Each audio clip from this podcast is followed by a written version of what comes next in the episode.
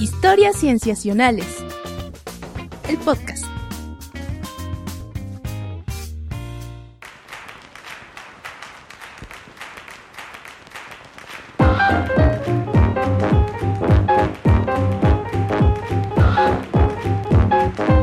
Bienvenidos a Historias Cienciacionales, el podcast. Una vez más estamos grabando para ustedes para traerles lo más maravilloso, lo más inquietante, lo más preocupante o lo más interesante en la ciencia de los últimos días. Yo me llamo Víctor Hernández y estoy muy contento de darle la bienvenida a mis amigos. Hola, ¿qué tal Víctor? ¿Cómo estás? Por acá Rodrigo Pacheco. Hola Pach, ¿cómo estás? Todo bien, muchas gracias. ¿Tú qué tal? Buenísimo, bien, bien, contento, contento, emocionado todavía por lo que acaba de pasar. Pero, ¿quién más nos acompaña? Ay, ¿por qué no me presentas, Pach? Ay, Sofía. Bueno, nos acompaña Sofía Flores. Eh, Muchas gracias. Hola, eh, amigos. Hola, Sof. Hola. ¿Cómo estás? Siempre, siempre tengo que hacer algo, qué horror. Este, estoy esperando mi cue de entrada. Ajá. ¿Cómo están, muchachos? Bien, ¿y tú? Todo muy bien, muchas gracias. Como bien dice Víctor, emocionados por lo que pasó ayer en, la, en el mundo de la ciencia, por donde se, bueno, supongo que es atemporal cuando nos escuchen, pero No. estamos recién emocionados. Hay que primero presentar a nuestro invitado y ya luego decimos qué es lo que nos tiene tan entusiasmados. Buenérrimo. Por favor. Nuestro invitado del día de hoy es Agustín Ávila Casanova. Hola, Agus. Hola Sofía, mucho gusto. Bueno, no, mucho gusto, ya nos conocemos, pero muchas gracias por la invitación. Muchos saludos a todos. Gracias por estar con nosotros en esta emisión.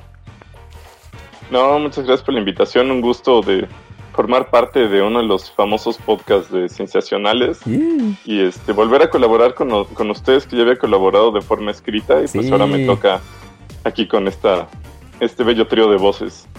Ah, Ah, muchas gracias. Oye, efectivamente te, te- te echaste unas notas súper buenísimas para, para la versión blog de, de este proyecto. Que, bueno, si te parece, podemos comentar ya como hacia el final para que nos cuentes todo eso. Em, pero, pues nos da mucho gusto tenerte acá, Agus. No, no, el gusto es mío, muchachos. y sí, bueno, mucha emoción de, este, de esta gran noticia que se dio el día de ayer. Dos grandes noticias, pero, pero una se llevó las luces durísimo. ¿Cuáles dos? Yo solo conozco una. Ah. ¿Te refieres a la de Julian Assange? Ah, No, bueno, tres grandes. No, las- la, la primera, ya lo siento, se los voy a robar, es eh, la imagen del, del hoyo negro que por fin se obtuvo. Y la segunda es la nueva especie de homínido que se descubrió. Ah, Ah, claro. Lucensis, Lucensis. Ajá.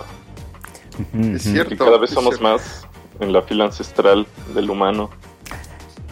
Claro, porque además pertenece a nuestro mismo género. Es Homo, pero es de otra especie. Exacto, como Neandertal.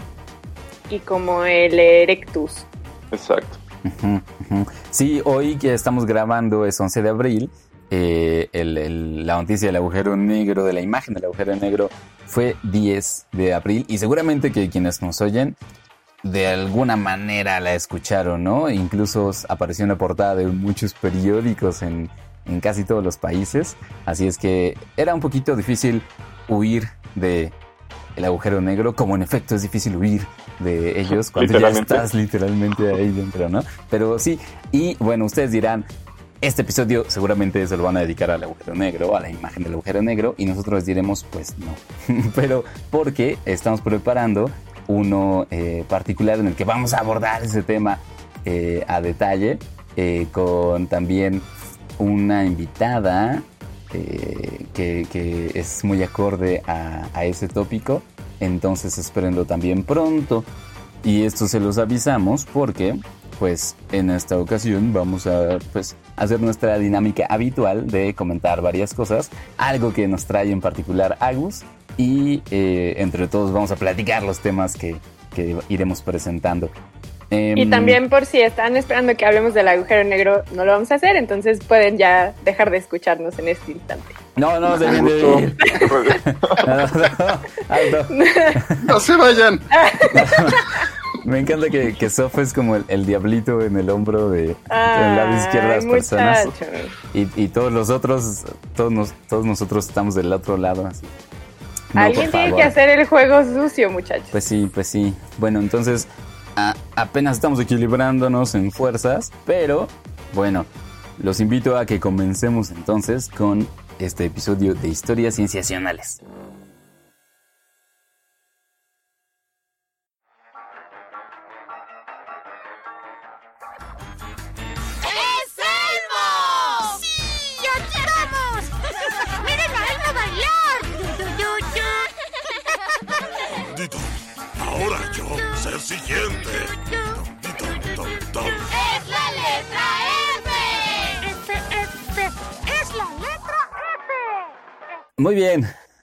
Esta primera nota se las voy a platicar yo. Eh, y es algo que tiene que ver con un tema que a mí me gusta muchísimo, que es el lenguaje, y con un tema que a mí también me gusta un chorro, que es la evolución. y eh, para comenzar a platicárselos, me gustaría que hiciéramos un pequeño ejercicio entre todos. Por ejemplo, eh, si yo les pidiera que dijeran la palabra familia, pues la podrían decir sin problema, ¿no? Familia, familia. Así, la familia. Mm, Familia. Familia sin problema. Familia. Ahora yo les pido que con, con- con sus dedos índice y pulgar tomen su labio inferior y lo estiren hacia abajo, ¿no? De manera que Ajá. hablen así. Entonces les pido que por favor ahora digan la palabra familia. O Familia. sea, Familia. Familia. familia, familia. Ay, madre. Oye, me sentí como buba de Forrest Gump. Porque lo que vemos que pasa es que, o sea, sin el labio inferior apoyándose en los dientes superiores, es prácticamente imposible decir la consonante F. Eh, Ujú. por eso es que se llama, se le conoce como una consonante labiodental, puesto que están involucrados tanto el labio como los dientes de arriba. Y el estudio que les voy a platicar es eh, un estudio que salió hace más o menos, pues ya va para un mes, el 15 de marzo, publicado en la revista Science, y nos habla al respecto de cómo es que los sonidos labiodentales en los lenguajes humanos muy probablemente se los debemos a eh, el origen de la agricultura. ¿Qué? Como ¿Cómo se es los platico, fíjense, déjenme les cuento que eh, este estudio está realizado por em, investigadores de varios países, de Suiza, de Francia, de Holanda, eh, liderados por Baltasar Bickel, que es de, de la Universidad de Zurich. Y ellos lo que querían poner a prueba era una idea que ya tenía varias décadas. En 1985, un lingüista, Charles Hockett, había propuesto que eh, el uso de los dientes y las mandíbulas en poblaciones que no tenían la agricultura, es decir, que se dedicaban a recolectar y a cazar, eh, hacía difíciles que se produjeran los sonidos de la F eh, y otros sonidos labiodentales. Otros sonidos lab- labiodentales me refiero, por ejemplo, a la V o la V labiodental, que en algunas zonas de- del mundo de habla hispana se, sí se usa, como es en, este, en la península, Vaca. a donde mandamos saludos. Eh, pero en América Latina no, en América Latina lo perdimos y decimos la, la V como si fuera una B labial nada más. Pero bueno, muchas lenguas usan estos sonidos labiodentales y entonces la hipótesis del lingüista era que eh, eh, una cierta configuración de la mandíbula y de los dientes hacía difícil que se produjeran esos sonidos. Y entonces él decía que esos sonidos debían ser una innovación en el lenguaje humano. ¿no? Es decir, que los lenguajes más antiguos eh, no usaban tanto esos sonidos y que los, los lenguajes más nuevos tienen una mayor cantidad de, esos, de esas consonantes. Y este equipo de investigadores usó tres tipos de pruebas, ¿no? Puso, lo puso a prueba con tres diferentes métodos. Eh, hicieron modelos computacionales de la configuración de los dientes y la mandíbula inferior. Eh, hicieron un conteo de labiodentales en distintas culturas, conteo de, de cuántas consonantes se usan, y hicieron una especie de árbol genealógico de lenguas distintas para ver qué tan rápido es que los sonidos labiodentales se fueron contagiando a lo largo de las lenguas. Y encontraron que, en efecto, parece ser que esa hipótesis que se propuso hace tanto tiempo, em, bueno, 1985 no es tanto tiempo, ¿verdad? Pero es, es unas cuantas décadas, eh, sí tiene una, una buena cantidad de evidencia a favor. Y la explicación, que me parece que es la parte más interesante, es Sí, exacto. es como sigue. Em, nosotros cuando somos pequeños, o sea, cuando somos niños, bebés, eh, tenemos la mandíbula inferior un poquito por detrás de los dientes superiores. Es decir, seguramente que si han ido a un dentista, les ha sacado un modelo de una, de una mordida y siempre les dice que los dientes superiores tienen que ir un poquito adelante de los dientes inferiores. Claro. Eh, pero se supone que si tú usas demasiado tus dientes eh, para, por ejemplo, para, para roer o para moler alimentos muy duros, entonces eh, es normal que, que la mandíbula y, y- y los dientes respondan a esa, a ese desgaste constante y entonces se hagan un poquito más grandes, lo cual causa que la mandíbula sobresalga un poquito, la mandíbula inferior. Y si, si te mantienes con esa dieta hasta que eres adulto, entonces tus dientes superiores y tus dientes inferiores se, empa- se empalman, ¿no? O sea, se, se, se ponen al mismo nivel y ya no tienes esa mordida que a los dentistas les gusta tanto. Y lo que ocurre es que cuando tienes esta mordida en la que los dientes superiores están alineados con los inferiores, es difícil hacer un sonido labiodental, porque digamos que tu, tu, tu labio ya no tiene un acceso tan fácil a, a los dientes de arriba. No es que sea imposible, porque pues tienes, tienes labios y tienes dientes, pero es mucho más complicado, digamos, ¿no? Hacer el sonido. Y eh, esta explicación se fundamenta en un principio, digamos, eh, un, un principio que guía a los lingüistas, que es que mientras más fácil es hacer un sonido, una consonante o una vocal, suele ser más frecuente en una lengua. Y Mm. entonces eso se va, eso se va extendiendo. Eh, y, y abundan, digamos que muchísimos ejemplos de cómo algunas consonantes en las lenguas, eh, digamos, antiguas, se pronuncian de alguna manera y luego en las lenguas más modernas tienen, eh, tienen una pronunciación un poquito distinta, porque digamos que este principio lo podemos decir de otra manera, ¿no? Que los hablantes somos un poco flojos y entonces hacemos el mínimo esfuerzo para hablar, siempre y cuando la otra persona nos entienda. Y, y si cambiamos un poquito un sonido y la otra persona dice, bueno, pero lo entiendo, y nos es más fácil hacerlo así, pues se va quedando. Mm. Suena lógico. Sí, sí, sí. Y fíjense que hay, por ejemplo, algunos casos en nuestro mismo, eh, en nuestra misma genealogía de lenguajes. Por ejemplo, eh, el latín. Ya ven que había muchos, o sea, hay muchas palabras que en latín se escriben con ph. Eh, yo le preguntaba a mi hermana que justamente estudió lenguas, que cómo se pronunciaba eso en latín, y ella me decía, bueno, se, puede- se podía pronunciar un poco como P, a medio camino entre P y F. ¿no? Y entonces, eh, ese, ese ejemplo es, es un caso de cómo la P pasó a ser F, eh, porque como que de alguna manera era más o menos fácil Más cómodo. era, era más cómodo, ¿no? Entonces tenemos palabras como filosofía, ¿no? como Sofía misma, que, que se escribían primero con PH y se pronunciaban a medio camino entre P y F, y bueno, ahora las pronunciamos con F. ¿no? ¿Eso significa que nuestro, que el español y las lenguas romances son relativamente nuevas?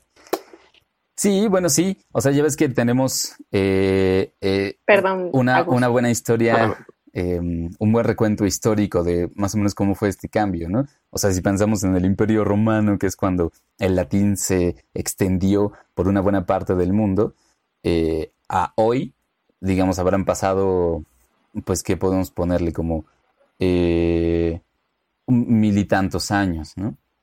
Pero Mm. Eh, eso en términos de cuánto tiempo llevamos usando lenguajes es relativamente poco. O sea, el paso del latín a las otras romances es muy poquito. Se Claro, supone, pero- ajá, Pero, o sea, yo pienso, por ejemplo, en el árabe que es un poco más gutural. O sea, no sé, estoy hablando desde lo que poco que conozco, ¿no? Pero de lo poco que conozco, el árabe es un poco más gutural. Sí, sí, sí, sí. Sí, ah, em, pero y fíjate que no sé cuántas, cuántas consonantes o cuántos sonidos con, con Fs y con Bs pueda tener, ¿eh? Mm. Pero sí, o sea, lo interesante de todo esto es que eh, la diversidad de sonidos que podemos producir los humanos es muchísima, ¿no? Y muchas distintas culturas usan un conjunto particular de esos sonidos para sus lenguas. Eh, y esto es una de las evidencias que apoya este estudio. Resulta que las culturas que hoy en día son todavía recolectores o cazadores usan lenguas que tienen muy poquitas consonantes labiodentales.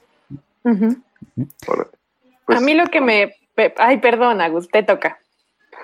Gracias. Pues compruebo una vez más que somos lo que comemos. Nada. Era lo que iba a decir, o sea, como, de la comida viene. Ah, no, no, esa frase, o sea, te la volaste, pero, pero, o sea, ¿cómo, cómo ligaron algo que cuando tú nos dijiste parecía súper lejano la agricultura con el lenguaje? Pero tiene todo el sentido, pues es que es la comida. Sí, es el hecho de comer, digamos, alimentos más suaves. Entonces, no existe ese desgaste de los dientes. Nuestra mandíbula inferior se queda como en, en, en la etapa infantil y los sonidos labiodentales se producen mucho más fácilmente. Y pues probablemente es como el último puntito de, de esa influencia de la dieta, ¿no? Porque justo, pues, al, al cocinar obtuvimos este, muchos más nutrientes que nos permitieron tener un cerebro más grande y al ser dietas cada vez más suaves perdimos algunos músculos de la, o, o el tamaño de algunos músculos en la quijada que nos dio más espacio para el, en el cráneo para el cerebro y hasta el final ya nos dijo, bueno, ya más te, te regalamos est- estas otras dos consonantes. Sí, sí, Para sí. acabar. Tome el buen hombre. Sí, Claro, además me gusta un chorro porque digamos que es una cuestión biológica, ¿no? El hecho de cómo están alineadas las mandíbulas, pero no es una cuestión genética. ¿A qué te refieres? a que, eh, a que debe ocurrir en cada generación que, ¿A un pequeño cambio? sí, sí, o sea, eh, nosotros de niños nacemos con una cierta alineación de la mandíbula que la mantenemos porque comemos lo que comemos. Si comiéramos otra cosa, entonces cambiaría y entonces nuestras lenguas serían distintas. Eh, como estas culturas cazadoras recolectoras que mencionabas, ¿no? Exactamente. Entonces, digamos que esa configuración biológica de nuestras mandíbulas eh, se ha mantenido durante ya miles de años, pero no gracias a los genes, sino Entonces, a lo que hemos comido generación tras generación. entonces nos estás diciendo que tenemos que deformarnos para hablar con Fs. Sí, no, bueno, no, más bien tenemos que mantenernos eh, Sí, sí, puros. exacto. Bueno, puros, pues sino como, como en nuestra etapa infantil. Como exacto. boca de bebé. Sí, sí, sí, sí. A mí me cuesta trabajo seguir la idea que mencionas de los genes Vic, porque de alguna manera los, o sea, de alguna manera aquellas personas o seres humanos que tienen esta configuración que les permite tener estabilidad en el habla, probablemente tengan un éxito reproductivo mayor que aquellos que no, porque se pueden comunicar mejor y de alguna manera sí se quedan los genes, ¿no? Bueno, pues podría ser, pero Estoy como que muy Richard Dawkins, pero estoy siendo también este diablito del que Sí, mencionabas. no, pero está, a mí me gusta mucho pensar en todas esas posibles opciones, eh, justamente porque imaginemos que sí puede ser que se vaya quedando, pero de, de todos modos necesitas el apoyo del, de la dieta. Claro. Puede haber una predisposición, tal vez, ¿no? Sí, sí, sí. Ahora, bueno, eso, es- eso es una cosa interesante, eso, porque también leí que, eh, digamos, entre toda la cobertura que le hicieron a este estudio, que justamente en Antigua Roma, eh, el, el uso de la F en lugar de consonantes cercanas tenía que ver con, eh, con un signo de estatus, era una señal un poco de estatus. Es decir, así como que la- los sectores de la sociedad que tenían más poder solían hablar más con las Fs.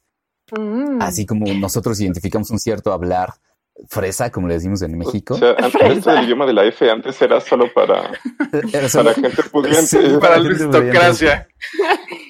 Lo, lo cual le da a uno Por un eso sentido. es el que eres fifi. Exacto, bueno, no sé. Eso iba a decir. Pero, pero. Ay, te robé el chiste. no, no, no, pero justo eh, eh, eso nos habla de que la forma en la que hablamos pues, nos, nos identifica de una cierta manera, ¿no? Y, Bueno, eso- y se va se contagiando.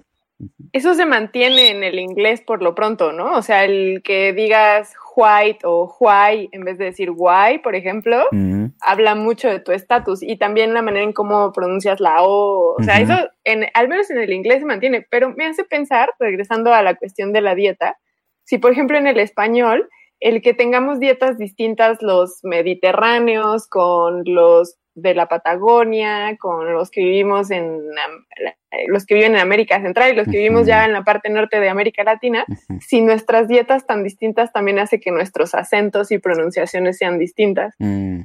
Pues no lo sé, ¿eh? Eso es una pregunta interesante. Probablemente ya me estoy yendo muy lejos y ya mi pregunta no Un tiene nada que ver. No, no sé, porque yo en algún momento escuché, y esto no está respaldado de ninguna manera, pero me acuerdo haber oído que, eh, por ejemplo, en Francia abundaba más el frenillo, ¿saben? Como esta estructura debajo de la lengua que... A que se les hablan así como. Ajá, un poquito eso. Y este, y no sé si eso tiene alguna influencia en su, en, en- en su lengua, ¿no? En cómo pronuncian tal cual. O si los que tenemos frenillo se nos facilita aprender francés por eso. Tú no tienes frenillo. Yo tengo un poquito así, pero como que hice ejercicios cuando era niño para, para que no se me notara, Para cambiar tu Mm. estatus. para cambiar mi estatus. Así es, amigos. Bueno, pues esa es la nota que les traía. Súper interesante. Sí, muchas gracias. Bueno, Buenísimo. si les parece bien, pasemos a la siguiente.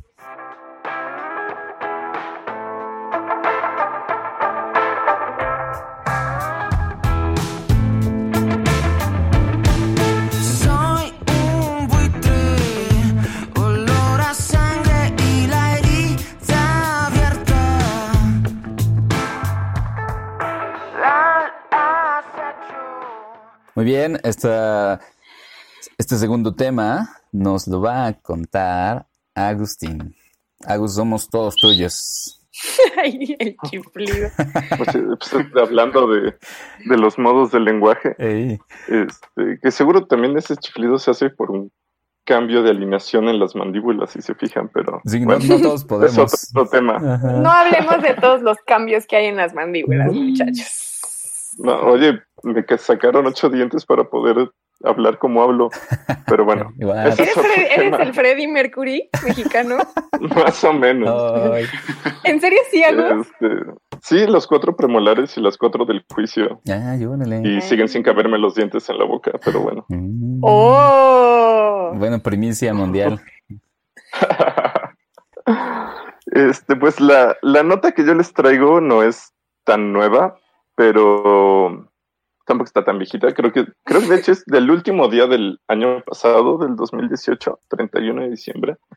Y me gusta mucho porque este habla de ciertas cosas que de repente sentimos que quedan medio lejanas a la ciencia, como puede ser las políticas de las fronteras o de países distintos que colindan y cómo esto afecta a su flora y fauna y a sus ecosistemas y a todo el ser vivo alrededor, al parecer. Eh, me refiero a un artículo en el que justamente este, analizan la frontera entre España y Portugal desde un punto de vista muy interesante, al menos para mí, y es que en toda la Unión Europea, desde el 2001, este, que fue cuando eh, entró en vigor una ley causada por el miedo a- al mal de las vacas locas, Mm. que no sé si lo recuerden, pero es una enfermedad del ganado eh, que, que, bueno, que los, los va deteriorando y los mata en unos eh, pocos años y que si se dejan los cadáveres del ganado es una enfermedad de priones, de una proteína mal doblada, este, pues va afectando a cada vez más ganado y puede llegar al consumo humano y en este caso también afectar a los humanos Y entonces, pues, era, se empezó a generar una epidemia y la gente europea está muy asustada. Sí, sí. Entonces, en el Eh, 2000, Sigue, perdón, sigue. Perdón, perdón, algo sí. Sí, entonces en el 2001, este, los europeos asustados dijeron, ok, pues todos los cadáveres de vaca que existan en Europa se van a tener que recoger, se van a tener que llevar a algún lugar especial y se van a tener que incinerar para este, detener esta epidemia. Y entonces funcionó muy bien para detener la epidemia, pero luego otros investigadores este, interesados en otro tipo de, organismos, como son los carroñeros, se dieron cuenta que pues al quitar un montón de carroña de ganado, que es un enorme porcentaje de la carroña de los países europeos, pues las poblaciones de carroñeros se vieron muy afectadas, como lo son las poblaciones de buitres. Y entonces pues estuvieron los científicos en una estira y afloja con el gobierno, este, y bueno, con la Unión Europea, y lo que lograron hacer fue que la Unión Europea dijera, bueno, ok, pues que cada quien, cada país lo arregle como pueda, y pues ya, cada quien decide qué le conviene más. La bolita al país. Exacto, dijeron ya, pues ya miren, ya, ya nos libramos de lo de las vacas, háganle como les dé la gana. Y entonces España, que es hogar del 95% de los buitres en la Unión Europea, dijo, bueno, pues dejemos los cadáveres tirados donde se caigan muertos, literalmente, y que los buitres hagan su chamba. Wow. Portu- Portugal, que está ahí al ladito, que es la otra parte de la península, mantuvo el decreto del 2001 y recoge a todos su, a todo su ganado muerto.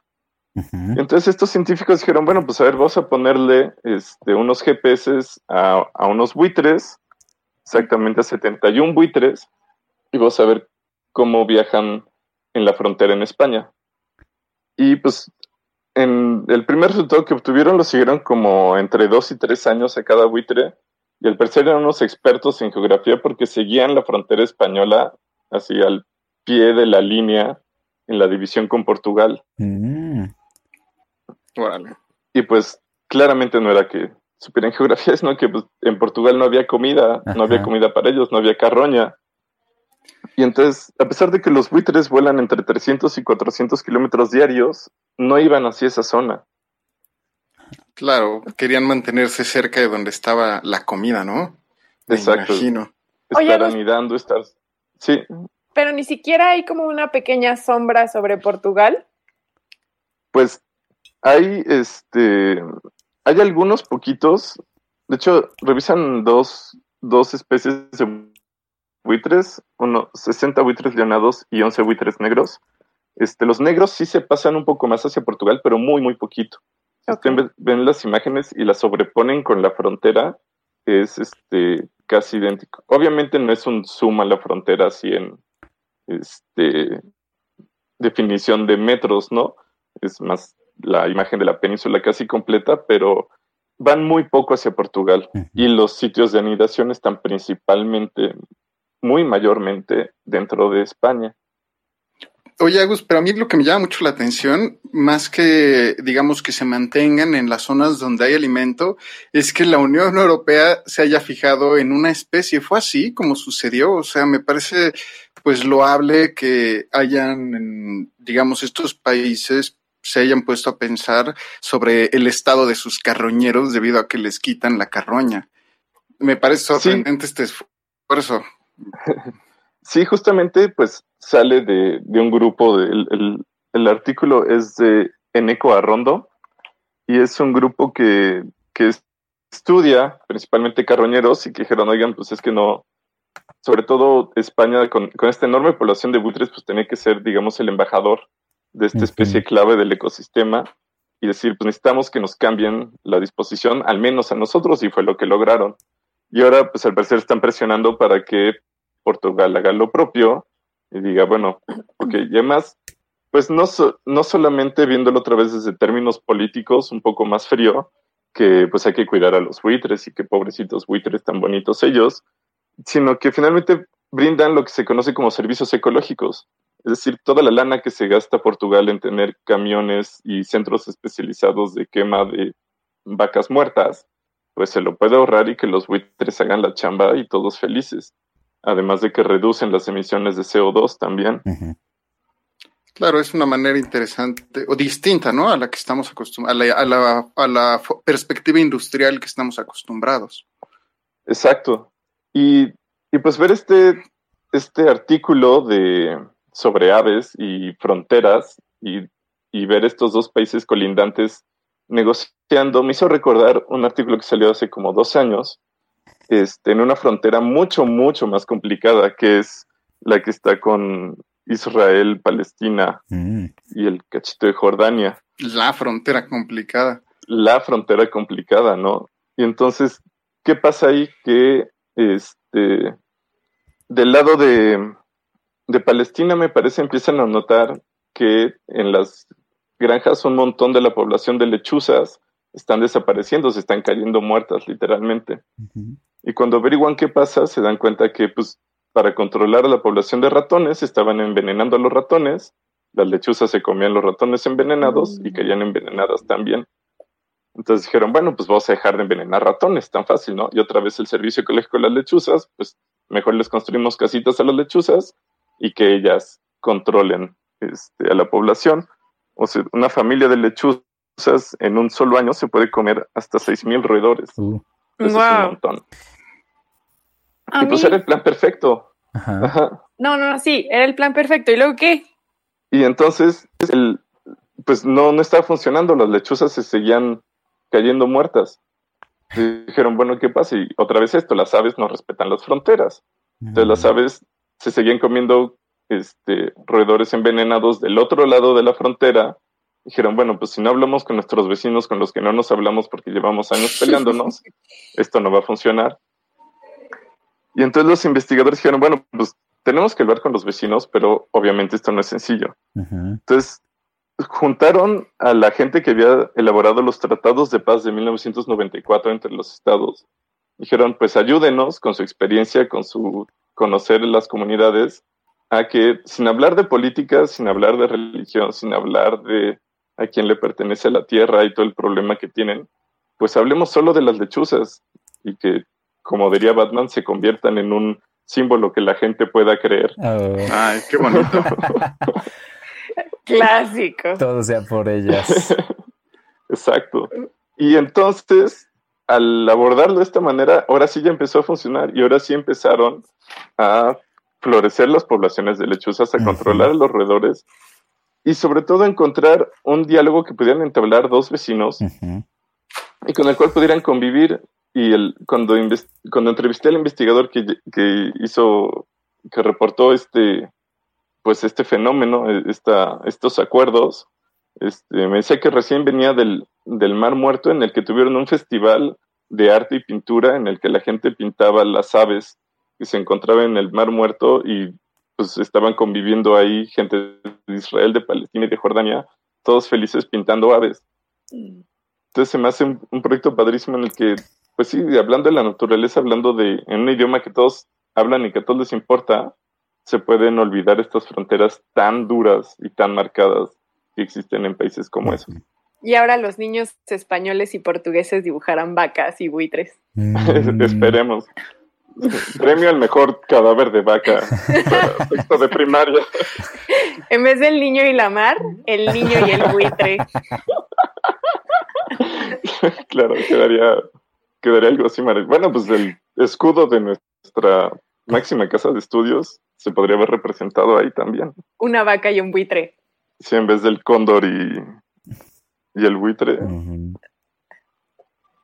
Una no, vaca. podría quedar. Ay, sí, están súper buenos los casos que nos traes, Agus, porque también nos ilustran eh, cómo es que, o sea, los humanos tenemos una forma adicional de modificar la vida de otras especies.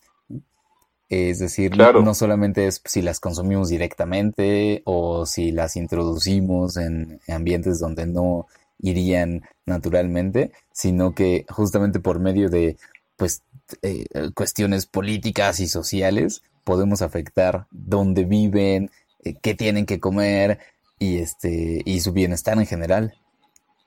Claro, sí, y cuando yo hablé con Alexander Roland, espero que así se pronuncie, Ajá, el investigador de las lechuzas, ajá. le decía, oye, pues es que esto, esto me interesa muchísimo a mí como mexicano, además porque estaba justo Claro. toda esta onda de la frontera de Trump y Mm, su malla gigante, ujú. Y que pues es eso, es otra frontera muy delicada, que es el paso de un montón de especies migratorias, Sí. y que si les construyes una pared, pues, se van a ver en muchos problemas. Claro, y este estudio también, pues es muy bonito por, por, por muchas razones, ¿no? Una, por entender justo, como bien dices, cómo, cómo afectamos diferentes niveles de, del ecosistema, pero también, pues un, un gran aplauso a, a, las, a los interventores, ¿no? Me imagino que ha haber sido Mm. eh, brutalmente interesante la aproximación que utilizaron para eh, sensibilizar a las personas acerca de la lechuza. Me, me recuerda un poco la, la sensibilización que se ve en este documental de, de Batman of México, donde Rodrigo Medellín hace este esfuerzo por sensibilizar a las personas acerca de eh, cómo los murciélagos eh, aportan al ecosistema para que tengamos tequila. Mm. Y, y en, esta, en este sentido, pues también las aves nos pueden enseñar justo que realmente la tierra y las fronteras son, bueno, más bien las fronteras son eh, divisiones imaginarias que nosotros hemos planteado a través de cientos de años y cómo los animales, pues en este caso nos recuerdan que pues son libres y para ellos las fronteras no existen y solo es una construcción humana que bien les llega a afectar, pero también nos pueden llegar a recordar justo eso, o sea, Mm. hasta el punto de tener niños dibujándolas de distintos países en conflicto. Claro, claro. Que yo quisiera, o sea, también recordar que las barreras naturales también existen, o sea, están Ah, los claro. océanos y las islas y los continentes, las montañas, los ríos, Ujú. y que eso también promueven fenómenos de especiación en el que una población original se, se ve dividida y entonces con el paso del tiempo da origen a especies distintas, ¿no? Pero, o sea, también es como este tema de los transgénicos que decimos, no, es que la modificación genética la trajo en los seres humanos, pues no, siempre ha habido modificación genética, nada más que nosotros la apresuramos.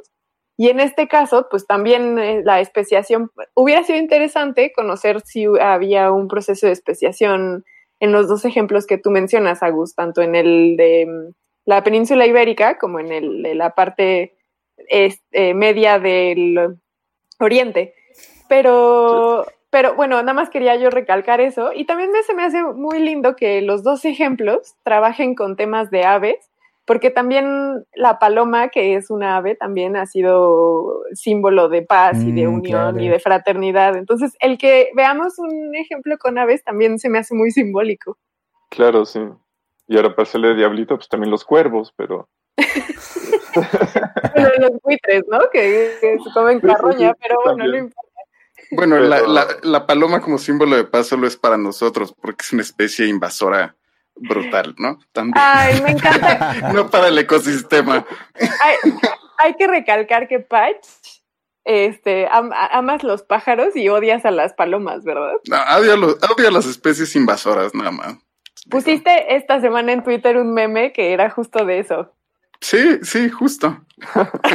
sí, bueno, Ya, platícanos. este, ya este fin de semana vuelve nuestra serie de especies invasoras favoritas y con un gran muro divisorio que es Game of Thrones. Necesitamos saber qué va a pasar con todo eso. Oh, no. Ah, es cierto. Sí, para cuando, para cuando escuchen este episodio probablemente ya sabremos, pero no nos platiquen.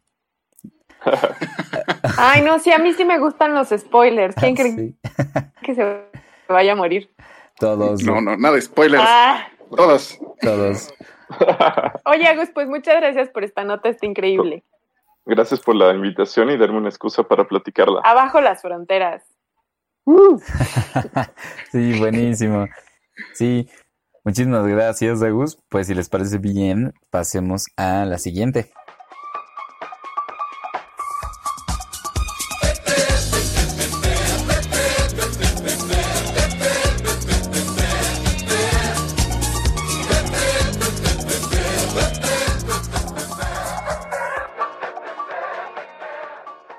Muy bien, esta tercera y última nota nos la va a platicar Patch. Patch, ¿Qué tal? hola. Pues, Hola. hola, buenas tardes. pues, la, no- Hola, Pau. Hola. el- la, la nota que les voy a platicar hoy forma parte, en, eh, en realidad no es como tal cual una investigación científica, sino es un número especial de que sacó eh, The American Statistician, que es una revista científica dedicada a la estadística, que es de las más, eh, digamos, más importantes en la rama, que divulga los avances, este, en, en, en est- los avances científicos en esta rama. Pero lo que les, lo, lo que les atañe en este número que salió a finales de marzo fue, digamos, se titula La inferencia estadística en el siglo XXI, un mundo más allá que una P menor a 0.5. Mm, ¿Qué es todo eso? ¡Pum! Ach. que pum ahí. Pues para, para mucha gente quizá no suena, suena raro, o sea, pensar en una P menor a 0.5 porque no puede significar nada, pero para eh, los científicos, para estudiantes que, este, que se dedican a las ciencias o, o las personas que gustan de leer eh, investigaciones científicas, sabrán que el valor de P es como una moneda en la ciencia. El valor de P es un índice que no voy a ahondar aquí respecto a de dónde sale o de dónde eh, o cómo, cómo se utiliza exactamente el valor de P, pero es un índice, es un valor estadístico eh, que el cual utilizan los científicos para decir si una investiga si una relación o una prueba estadística es eh, como se le conoce significativamente estadística, es decir, si hay un efecto o hay una relación entre las dos cosas que se están midiendo, o sea, digamos que si hay una relación, estamos seguros si existe una relación entre el, el aumento de la altura y la disminución de la temperatura, ¿no? Y si, y si esa relación arroja una P de, debajo de 0.5, podríamos decir que es verdad. Estamos, es- ¿Le suena e- esa historia en, su, en sus estudios de la ciencia, chicos? Oh, Bastante. Sí, porque siempre, siempre lo que está atrás de eso es el, digamos, el espectro del azar, ¿no? De que lo que sea que estás estudiando eh, parece tener un efecto, pero ¿qué tal que solo es coincidencia? ¿Qué tal que son otras cosas que no estás considerando, que es lo que realmente está causando el efecto? Y podría ser el azar. Y, y, y esta P se supone que lo que nos dice es, bueno, sí podría ser, pero es una probabilidad bien pequeñita de que sea por azar. Sí, y pues sí, en realidad nos han enseñado durante mucho tiempo cómo la, la educación en, en- en las ciencias siempre va dirigida a conocer este valor y obtener valores de P menores a 0.5. Ujú. Pero para entender cómo llegamos aquí, tenemos que entender un poco la historia. En realidad, el, este valor de P, lo que anuncian es, lo, lo que anuncian 800 científicos que, que cuando salió este número, salieron varias revistas diciendo que había firmado cerca de 800 estadistas una carta que decía que dejáramos de usar la palabra estadísticamente significativo Ajá. y la, y la barrera o el, o, digamos, el, el cortar, el tener como barrera el 0.5, como decir si es si este, científicamente, más bien estadísticamente significativo o no. Y es, y lo que anuncian es dejar de hacerlo por completo. Pero para, para saber cómo llegamos aquí, me gustaría un poco que entendiéramos la historia este, de cómo se formó este pensamiento. Y nos remontamos, este problema se remonta hasta el siglo XIX, cuando iniciaban los primeros estadistas en las cavernas y en las praderas de, de, de, no sé, pastos estadísticos. Eh, cuando los primeros estadistas y científicos sociales se empezaron a suscribir al positivismo que anunciaba Augusto Comte en el siglo XIX. Y esta filosofía postulaba que todos los fenómenos, tanto naturales como sociales, eran gobernados por leyes universales. Y dentro de los científicos que seguían esta filosofía, uno de los más destacados eh, fue Adolfo Quetelet, que generalmente lo conocen como el padre de la sociología, junto con Comte, de hecho. Y también lo consideran padre de la misma estadística. Y lo que Quetelet observó y, y- y- y usó fue lo que los astrónomos llaman la ley del error del astrónomo. Que esta ley del error del astrónomo, pues es un conjunto de números, ¿no? Que Quetelet tenía, que, que se conocían en la astronomía, pero cuando analizó la frecuencia de estos números, observó que seguían una distribución fija Y esa distribución ahora la conocemos como la distribución normal o gaussiana, que es esta campanita que nos enseñan en las clases de estadística. Y que Telet fue el primero que, el primero que registró esta distribución. Y la comparó con distintos datos biológicos, o sea, con los nacimientos humanos, la tasa de muertes, las estaturas, y las comparó, o sea, todas estas, la tasa de muerte, los, eh, el- los nacimientos, etcétera, lo comparó con los sexos, la edad y las profesiones de los individuos, y vio que estos datos de, de, digamos, biológicos de la población se ajustaban a esta distribución normal que, este, de, que seguía la, la ley del error de la astronomía, del astrónomo. Y otros eh, comenzaron a seguir su ejemplo y encontraron que datos sociales como la incidencia del crimen, las enfermedades, los matrimonios, los suicidios y un montón de variables también se ajustaban a esta distribución. Y en este sentido, que Telet demuestra que aunque digamos, los, los comportamientos individuales parecen impredecibles, tenían una similitud cuando se veían agregados y todos estos conformaban lo que ahora se le conoce como una distribución normal. Y en este número de American Statistician, algunos autores han llamado esa búsqueda eh, de los científicos del siglo XIX como una similitud significativa. Pero este paradigma que, que, que seguían Comte y Quetelet, pues perdió importancia con la llegada del paradigma del valor de P, que se impuso con Ronald Fisher a principios del siglo XX. Entonces, el valor de P apareció primero con Carl Pearson a principios del siglo XX, esta prueba como de relación de Pearson, que también es famosa si son, si, si, si han tomado alguna clase de estadística, pero eh, fue Ronald Fisher quien formalizó el concepto con, cuando sacó su trabajo, un libro que se llama Métodos Estadísticos para Investigadores, en donde ofrecía algo como un libro de recetas para aproximarse a la inferencia estadística.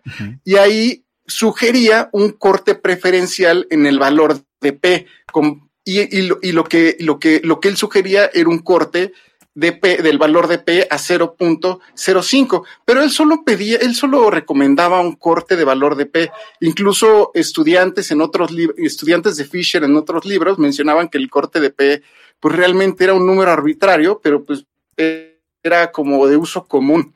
Y eh, tan, tan se fue volviendo de uso común que hoy en día ese corte del valor del P es hegemónico.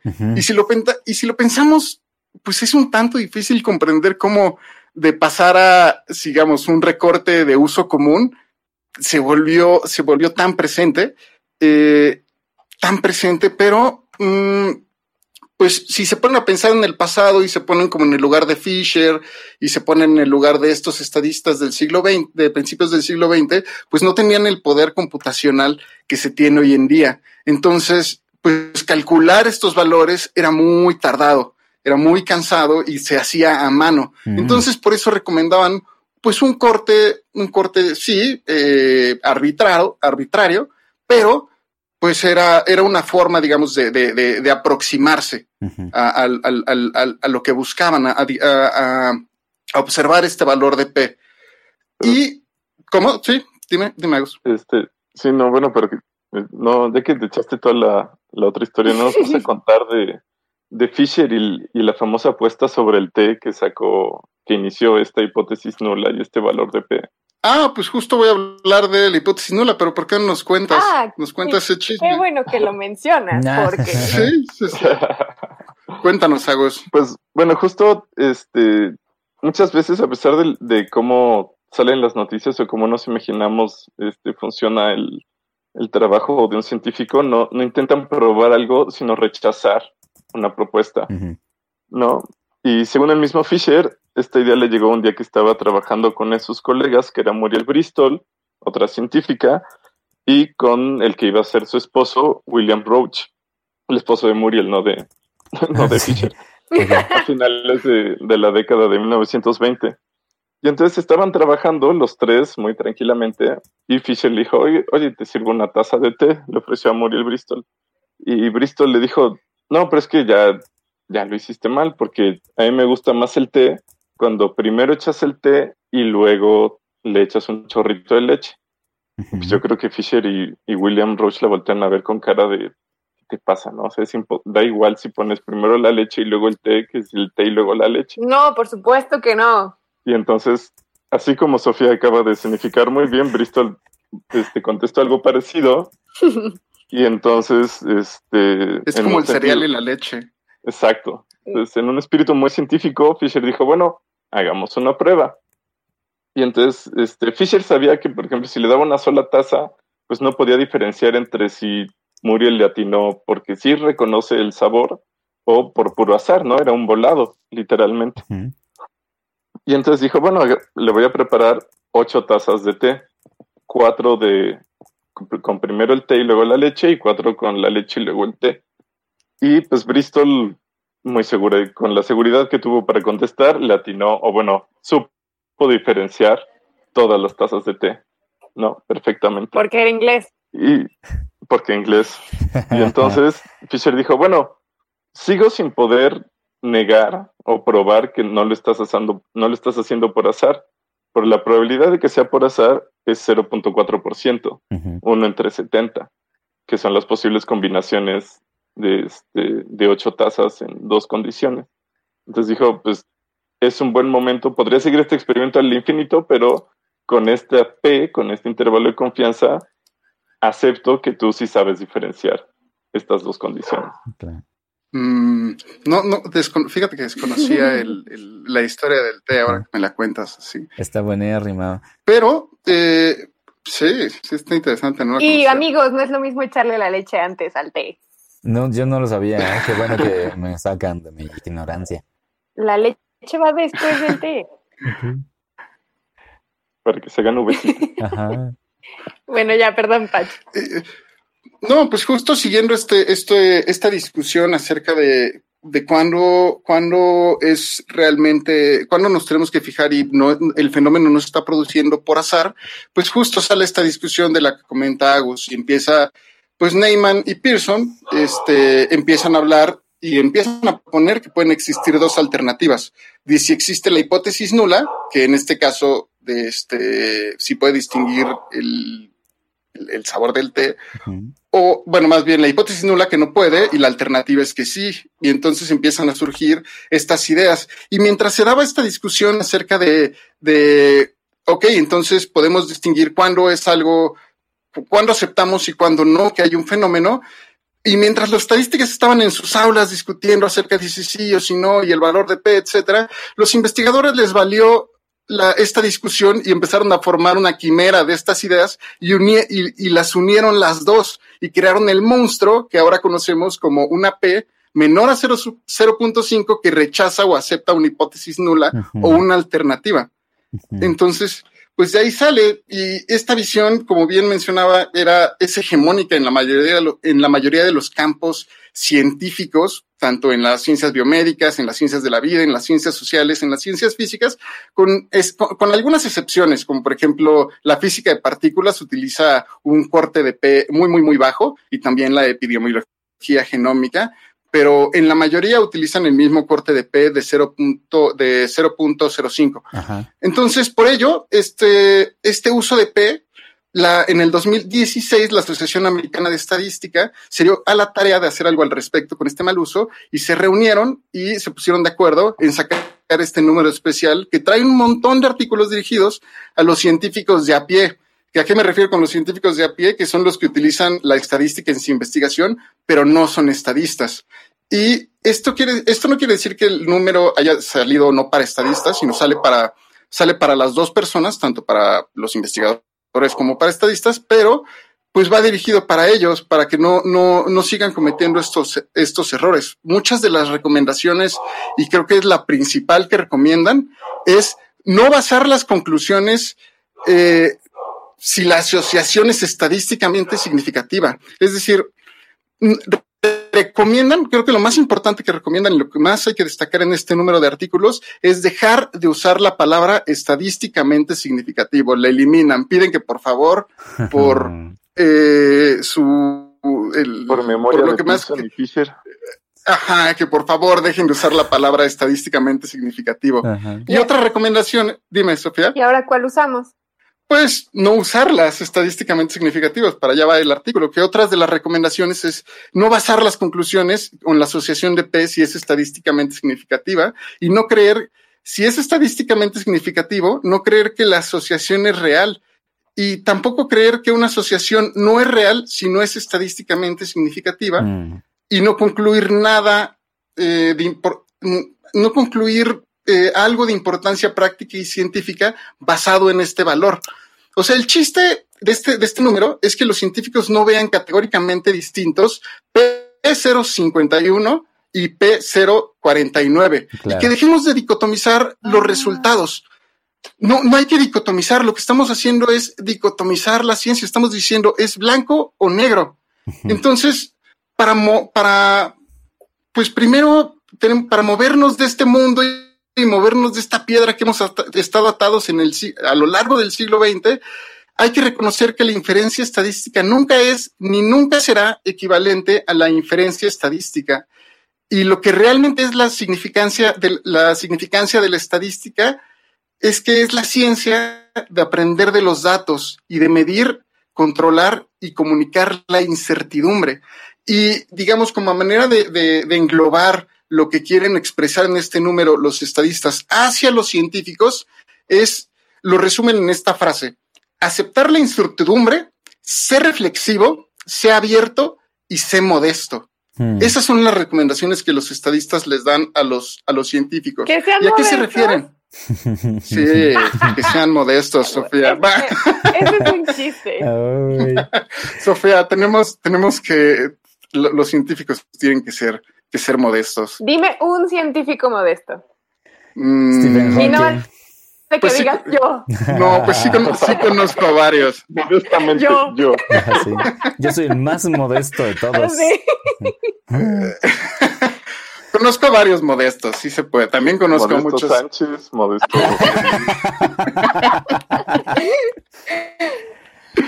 Es cierto, es cierto, es, di- es difícil, es complicado lo que proponen, pero pues de, hecho yo pienso que lo que proponen es un cambio monumental y me parece que este artículo es, va a ser una piedra angular en, en el desarrollo de la ciencia a, a mediano y largo plazo, porque es completamente un cambio de paradigma que hemos tenido los... eh, en, en el que han educado el pensamiento científico y lo que piden es un giro de 180 grados, porque primero, al referirse a aceptar la incertidumbre, piden que se tenga en cuenta que los datos son mucho más incompletos y tenemos que aceptar justo que nos que son datos completamente in- incompletos, que tienen una alta incertidumbre y esa incertidumbre se va a reflejar en las, en las conclusiones y hay que aprender a comunicarlo.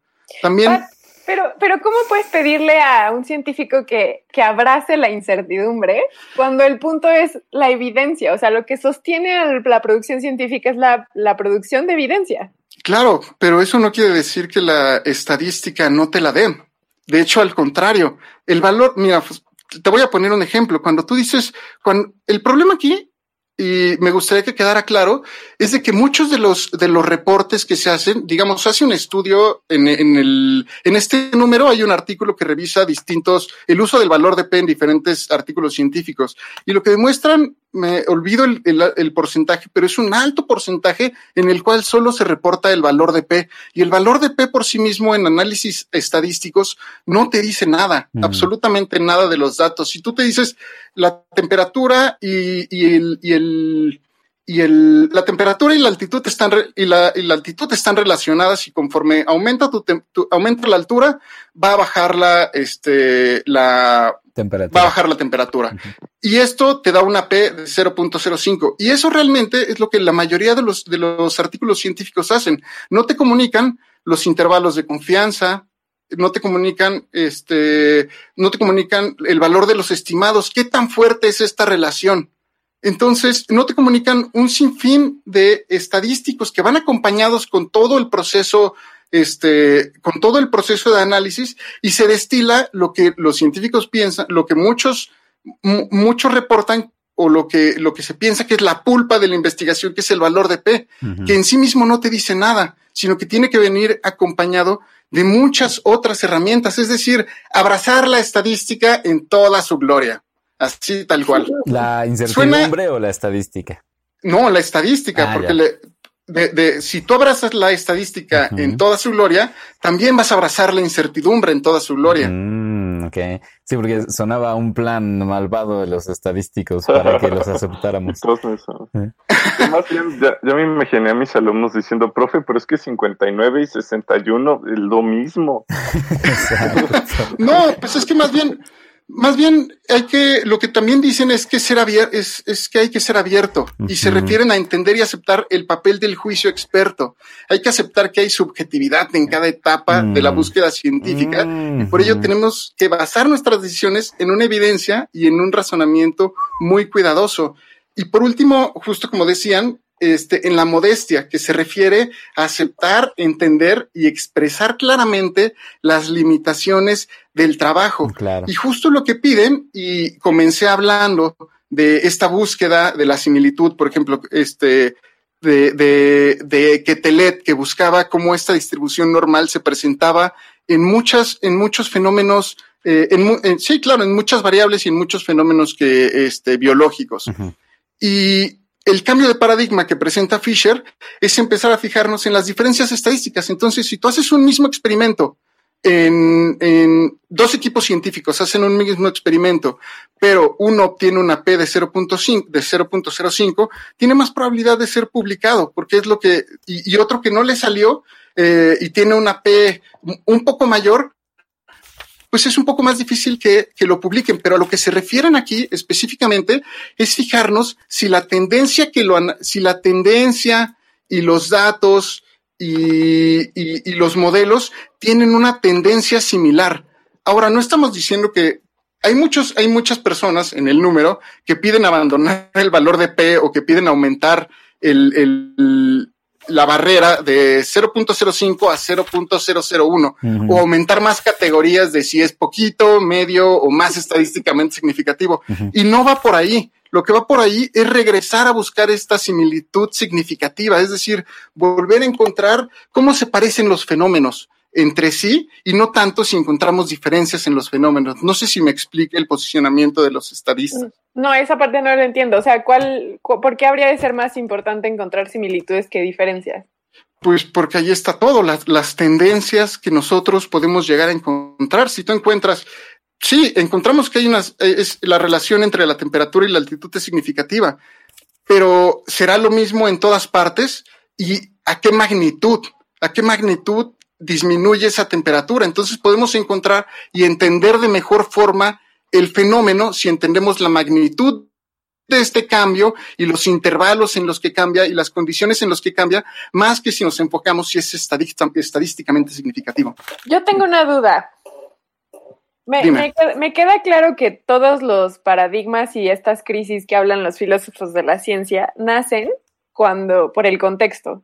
Entonces, tú que yo, sé que tú sabes mucho de este tema, Patch, porque eh, tú que te has autoeducado en todo esto de la programación y de la estadística, las matemáticas en la biología, eh, mi duda es que en el contexto actual hace que esta discusión aparezca. O sea, ¿qué, qué crisis estamos viviendo para que estemos discutiendo este rango que, que o sea, me- a mí me parece muy contradictorio que en, la- en el artículo anterior yo estaba diciendo, sí, al diablo las barreras. Pero con este artículo, ah, con el, bueno, con este tema, con esta discusión que tú planteas, a mí me parece, eh, me sacude, porque sí creo que para poder todos llegar a un consenso, necesitamos delimitar y poner eh, lim- eso, límites, o sea, decir hasta dónde sí todos estamos de acuerdo en que de aquí para acá es azul y de aquí para acá es verde. Entonces, o sea, sí creo que el valor del punto 05, punto 005, es, es, es importante porque nos hace a todos hablar un mismo lenguaje, Claro, pero es un lenguaje arbitrario. eh, arbitrario en primer lugar y en segundo la crisis que nos que nos que la- respecto a la crisis que tú comentas Sí. a mi parecer y mi perspectiva eh, eh, son dos Eh, el no estar reportando realmente los descubrimientos científicos el valor re- realmente las tendencias y eh, de, lo, de, lo, de los descubrimientos científicos en la mayoría en una gran cantidad no voy a decir la mayoría voy a decir, en, en gran parte de los casos, en un, en un buen pedazo de, de la ciencia que se produce, no se reportan eh, pues justo los, lo, qué tan grande es el efecto de la relación que estás encontrando, qué tanto disminuye la temperatura con la altitud, por ejemplo, no, no, es difícil, es, es, no es común que reporten ese efecto. Tampoco es, es, si tú te basas en este valor de 0.05 y solo estás buscando eh, diferencias significativas, lo que tú vas a hacer es, o lo que argumentan, es inhibir la reproducibilidad de la ciencia. Si tú te limitas a comunicar todos estos estimados y, como bien comentaba, abrazar la estadística en toda su gloria y comunicar abiertamente tus resultados, todo lo que has encontrado con distintas métricas eh, y con distintas perspectivas y con distintas herramientas, pues te vas haciendo una idea mucho más completa del fenómeno. Y al comunicárselo a otras personas, pues van a tener van a tener un entendimiento mucho más profundo de lo que tú haces y en general viendo ese fenómeno en distintas partes del mundo y reportándolo de esa forma, pues sí puede llegar a un consenso en términos de que todos los, todos los parámetros que estamos midiendo y todas las herramientas que estamos usando están apuntando a lo mismo. Ahora repito, los estadistas no están, no están con, con antorchas en la mano quemando el valor de P, Mm. solo están diciendo que seamos cuidadosos al usarlo y que no nos olvidemos de todas las métricas y todas las distintas eh, herramientas que Mm. poseemos hoy en día y que Fisher no poseía en su momento.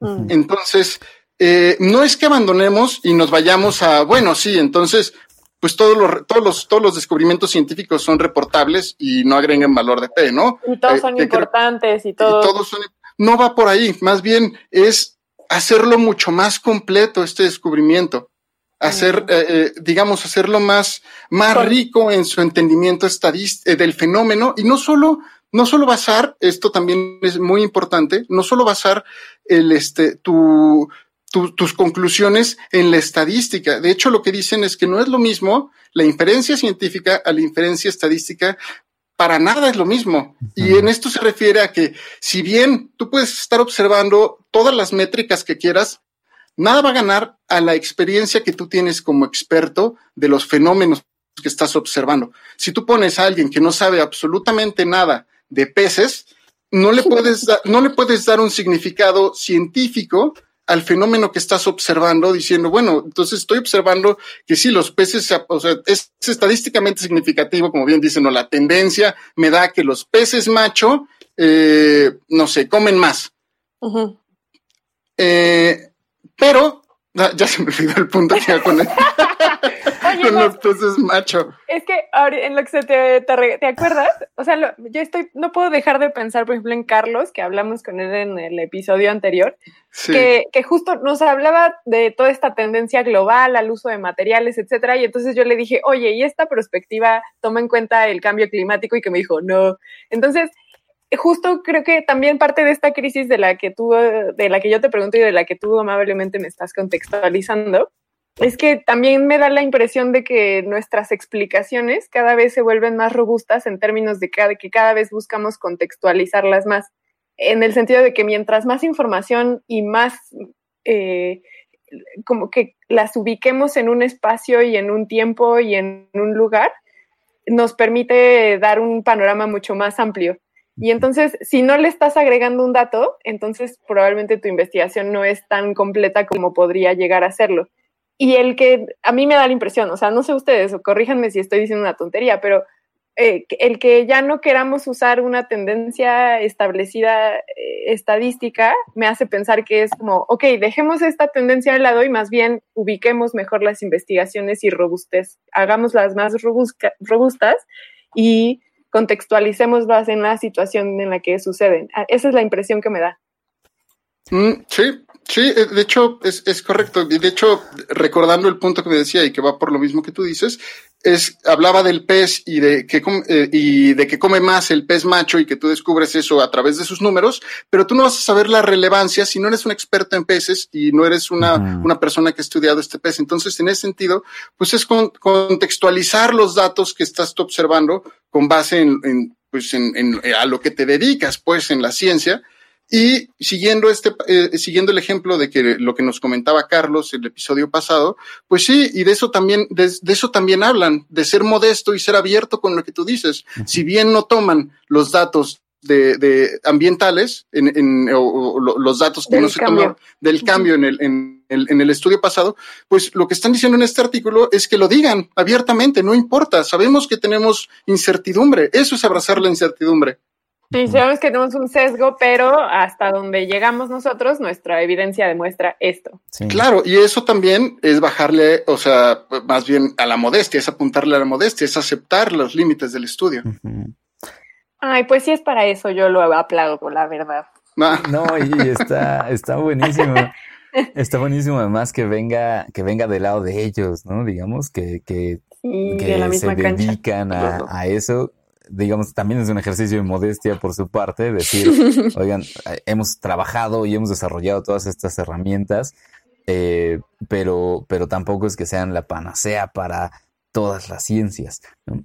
O sea, lo que a mí me queda de lo que nos estás contando, Pachi, con las reflexiones de Sof, es que, eh, que como que ya no podemos usar ni P ni solamente una prueba estadística como el número mágico, ¿no? Para de plano decir eh, si teníamos razón o no teníamos razón en nuestra hipótesis, sino que hay que chambearle para encontrar muchos tipos de evidencia, varias herramientas estadísticas, argumentar, ¿no? De por qué sería uno posible y pues como que dejar de, de respaldarnos, de soportarnos tanto en, en la mera estadística. Sí, de hecho lo que mencionan también en, en, en la en, en, en, el- en los primeros artículos de este número es, como bien dices, pues a- eh, aceptar mm, justo que no, que, que, que tenemos que utilizar pues un, un- toda un, toda una, una máquina, un, un- una caja de herramientas para enfrentar estos problemas. Y, y también esperan que los reportes, eh, eh, o sea, lo, lo que esperan también con esta nueva perspectiva es que se refleje con artículos mucho más enriquecidos, y Claro. mucho más eh, reflexivos acerca de, la, de las investigaciones que se están realizando. Y mucho más honestos, ¿no? Mucho más honestos Sí, también. muchos honestos, para que no nos vengan a decir así como que el clásico de una copa de vino puede reducir el riesgo de cáncer y a la siguiente semana una copa de vino aumenta el riesgo de cáncer y todas esas salen porque justo. o sea, se atreven a decirlo así porque este digamos que tenían la inferencia estadística que le respaldaba, ¿no? Pero ahora vemos Tenían que- el valor de P debajo de 0.05 y no se pusieron a pensar si la relación realmente significaba algo. Tenían el valor y les valió. Exacto. Eh, Y porque tenía que ser dicho y Y por fin se dijo. Ay, sí, buenísimo. Pues eh, entiendo entonces, se, se va, a- digamos que se va a hacer más difícil eh, hacer ciencia si es que se siguen las Pues yo- recomendaciones, pero sí va a estar más enriquecida, ¿no? Sí, aunque yo no lo diría difícil, yo lo Mm. diría complejo. Mm, Y también lo que se viene es que vienen, pues los, esta- lo- lo- los estadistas esperan que vengan, pues cambios en la academia, cambios en las instituciones, en las revistas. No sé si han escuchado incluso que hay revistas que están eh, negando ya que, que reporten los valores de P, o sea, los están eh, censurando de alguna forma. La- algunas revistas están pidiendo que ya no se usen los valores de P, pero en mi perspectiva, en la perspectiva de este humilde servidor, Mm. es un caso muy extremo eliminar los valores de P Sí, en las sí. revistas. Pero pues es la tendencia, es, como digamos lo que las respuestas que se están haciendo y esta forma, este número es una manera de regularizar y abrir la conversación de, de este problema. Sí, pues va a poner bueno. Pues si son Team Patch, déjenoslo saber, por favor. Uy, sí. Si, si no, escuchamos sus siguientes propuestas también. Eh, Es cierto. es Exacto. cierto. Buenísimo, Patch. Pues muchas gracias. Sí, es un tema bien interesante. Muy bien, amigos, pues con esto podemos ir cerrando el episodio. Eh, queremos agradecer de nuevo a Agustina Ávila Casanueva, que estuvo con nosotros. Agus, muchas gracias. No, ustedes me la pasé bomba y este, un placer venir a platicar de estas cosas que nos apasionan y nos interesan tanto y poderlas compartir. Sí. Muchas Oye, gracias. Agus, dije mal tu ah, nombre al principio. Es Ay, correcto. perdón, me disculpo. Ay, ¿por qué siempre la riego Ah. al inicio de los podcasts? ¿Qué dijiste mal? Dije Casanova, pero es Ah. Casanueva. Ah, bueno, tal vez estabas diciendo No algo al falsos, por respecto de los atributos de Agus, no sabemos. Oye, dicho esto, Agus, cuéntanos un poco de Sí, sí, lo sí. que haces. ¿Y de dónde te podemos Este- encontrar, leer o escuchar? Ah, claro. Bueno, pues sí, este, tengo otros proyectos, bueno, unos proyectos. Uno, por ejemplo, es Ciencia Beat, que también es un programa radiofónico sobre ciencia que hice junto con Omar Zamora, Paula González Rubio y nuestra superproductora Alejandra Rosas Pichón. Este, que lo hicimos con la radio de la UAM. Entonces, si, bueno, si ponen Ciencia Beat en Google, pueden encontrar los 13 programas que existen hasta ahora. Es un programa que mezcla pues ciencia y música principalmente. Y ahorita ten- estoy muy clavado este, haciendo el Ciencia Slam, que es un proyecto que me divierte mucho y que quiero mucho. Y que es una liga de Poetry Slam, una liga de, de palabra hablada Ajá. con una temática científica. Y entonces tienes tres minutos, tu voz y tu cuerpo, para decir lo que quieras. ¿Por qué te gusta la ciencia? ¿Por qué no te gusta? Un tema que te apasione, una crítica como la que se acaba de echar Patch. Este, ¿Por qué no te gustaba en la escuela? ¿Qué ves hacia el futuro? Este, criticar o conocer lo que se te antoje. Y cualquiera se puede parar ahí, no tiene que, es que saber, este, de- no tiene que salir de una carrera científica o tener un posgrado. Cualquier persona puede participar y, y formamos parte, nuestra liga, el Ciencia Slam, del Circuito Nacional de Poetry Slam. Entonces, al final de, este, de mi liga, yo tengo que sacar un campeón con todos los campeones que han ganado los eventos, que llevamos seis, me parece. Y el que gane se va a la final de Poetry Slam Nacional y el que gane se va al internacional. Entonces, está, está divertido. Está buenísimo. Y, y si hay alguien interesado de, entre los que nos escuchan, ¿cómo te contactan para inscribirse a algún evento? Claro. De hecho, el, el 25 de mayo vamos a estar en el Festival Aleph de, de CEU, de Cultura UNAM. Ajá, aquí en la Ciudad Y de para México. inscribirse, búsquenos en Facebook o en Twitter como Ciencia Slam, tal cual, sino directamente a un servidor, que en Twitter estoy como arroba el Agus de Comodo. Y este y sí pueden encontrar Ciencia Slam en esas dos en esas dos este, redes y, y pues pueden seguirme en Twitter en, en ese en ese arroba y pues sí bienvenidos todos todos los que quieran participar y pues bueno intentamos hacer eventos cada mes cada dos meses entonces si no es en este en el Aleph pues pueden venir al que sigue que probablemente será en Cuernavaca.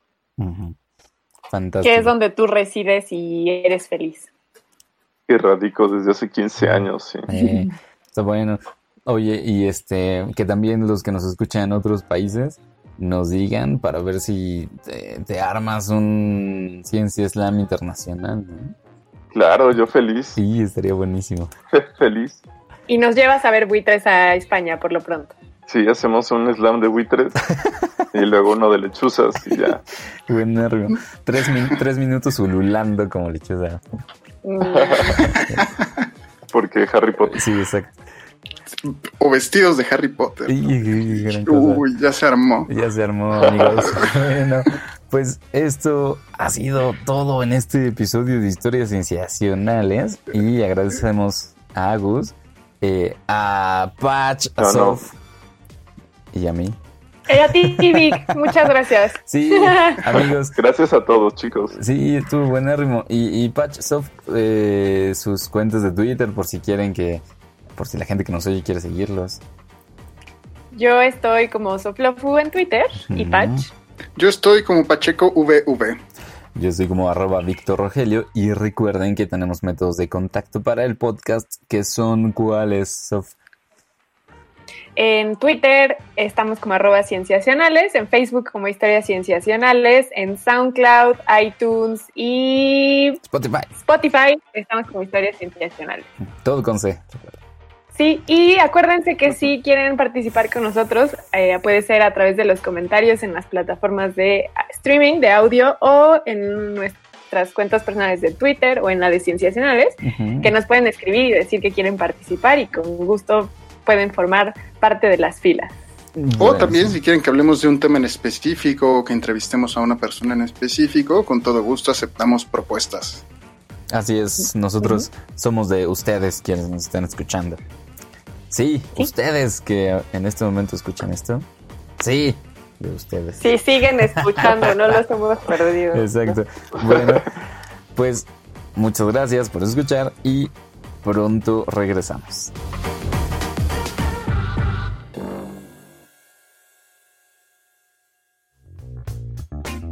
Esto fue Historias Cienciacionales, el podcast.